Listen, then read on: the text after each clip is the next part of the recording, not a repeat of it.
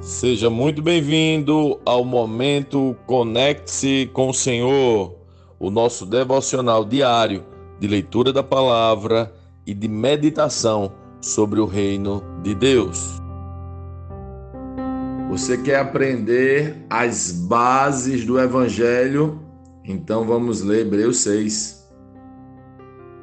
Portanto, deixemos de lado os ensinamentos básicos a respeito de Cristo e sigamos em frente, alcançando a maturidade em nosso entendimento.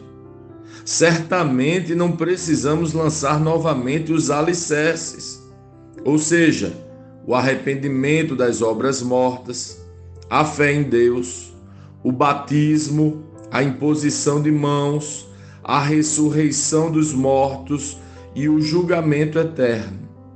Se Deus permitir, avançaremos para um maior entendimento, pois é impossível trazer de volta ao arrependimento aqueles que já foram iluminados, que já experimentaram as dádivas celestiais e se tornaram participantes do Espírito Santo, que provaram a bondade da palavra de Deus e os poderes do mundo por vir, e que depois se desviaram.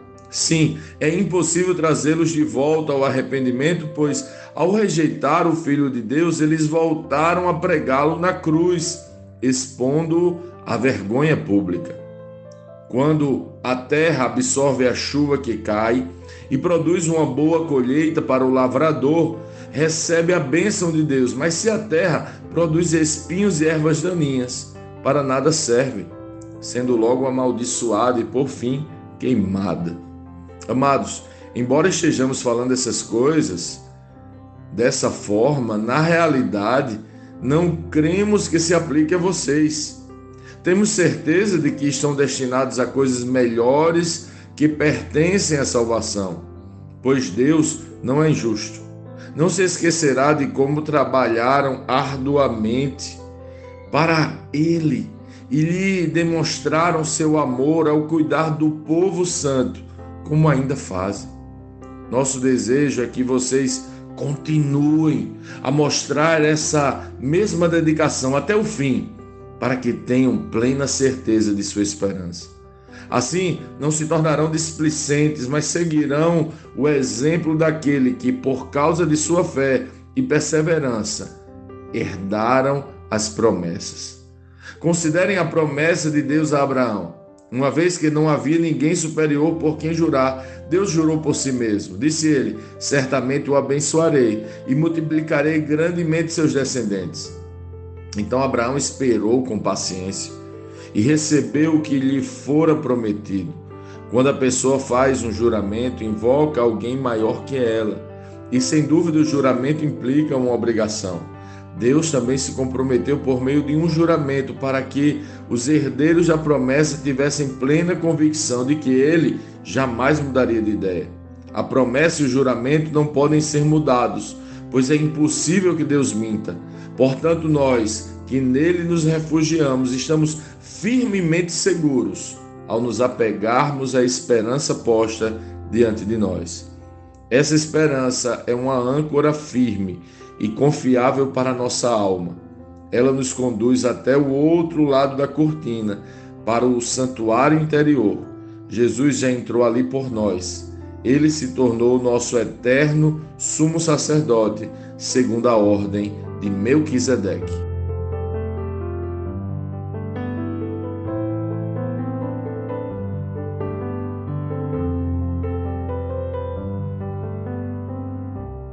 Lendo este capítulo de hoje, nós precisamos responder como Cristo lê esse texto, o que aprendemos nele e que aplicações práticas esse texto deve trazer para as nossas vidas.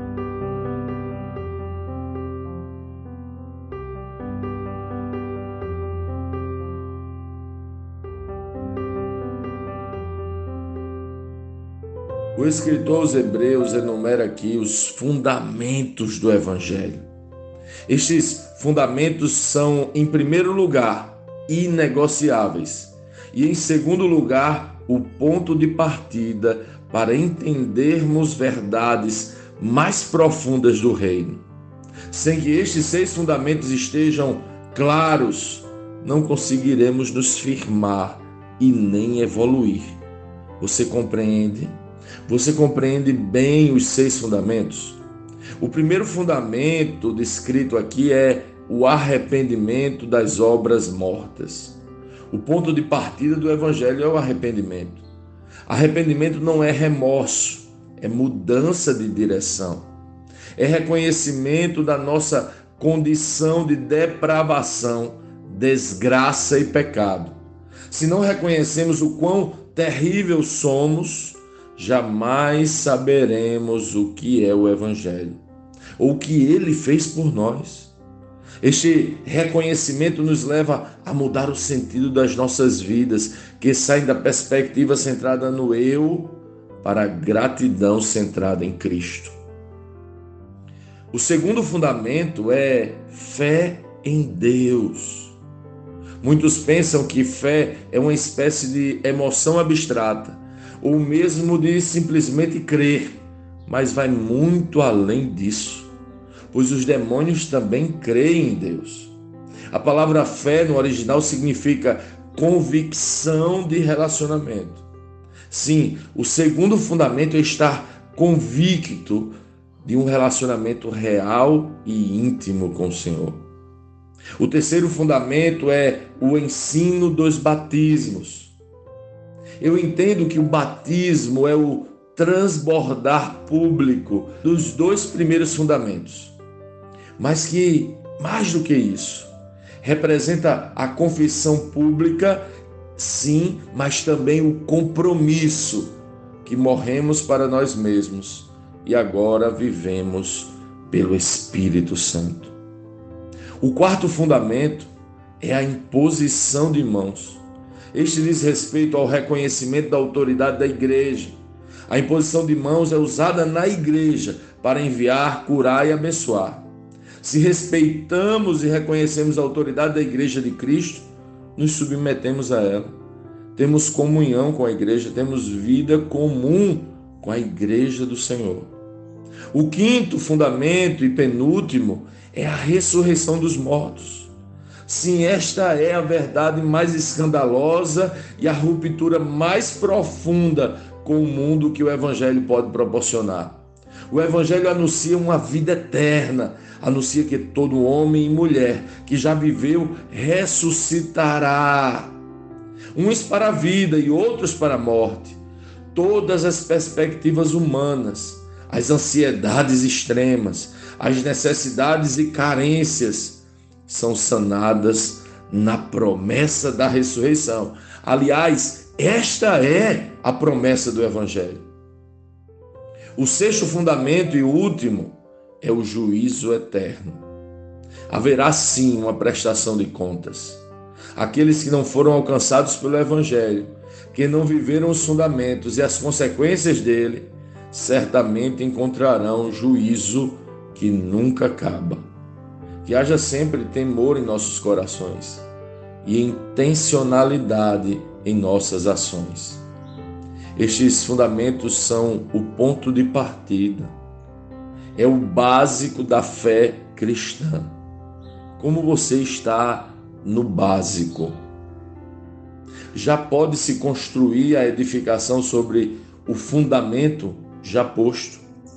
Já pode se levantar as paredes? Esta reflexão é muito necessária para entendermos o quanto estamos aptos para conhecer as profundidades e desfrutar de temas mais profundos. O escritor aos Hebreus diz que estes são fundamentos, são bases da fé. Se não conhecemos as bases, como podemos prosseguir? O escritor nos provoca ao progresso, ao crescimento e ao amadurecimento. Que hoje possamos nos analisar e se percebermos que os alicerces estão incompletos, que possamos, como um bom edificador e pedreiro, cavar fundo em nossas almas e firmar os alicerces desta construção espetacular que se chama Evangelho.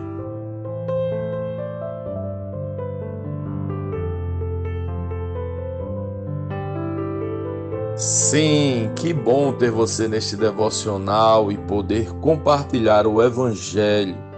Mas, como sempre dizemos, o texto de hoje, o texto de cada dia, tem muito mais para oferecer, muito mesmo. Nosso objetivo aqui é te influenciar a parar um pouco e ler o texto bíblico, pois acreditamos que cinco minutos de vida na palavra podem transformar completamente uma vida. Que Deus te abençoe leia, medite, comente, pergunte e adore o Senhor no seu lugar secreto. Conecte-se com o Senhor.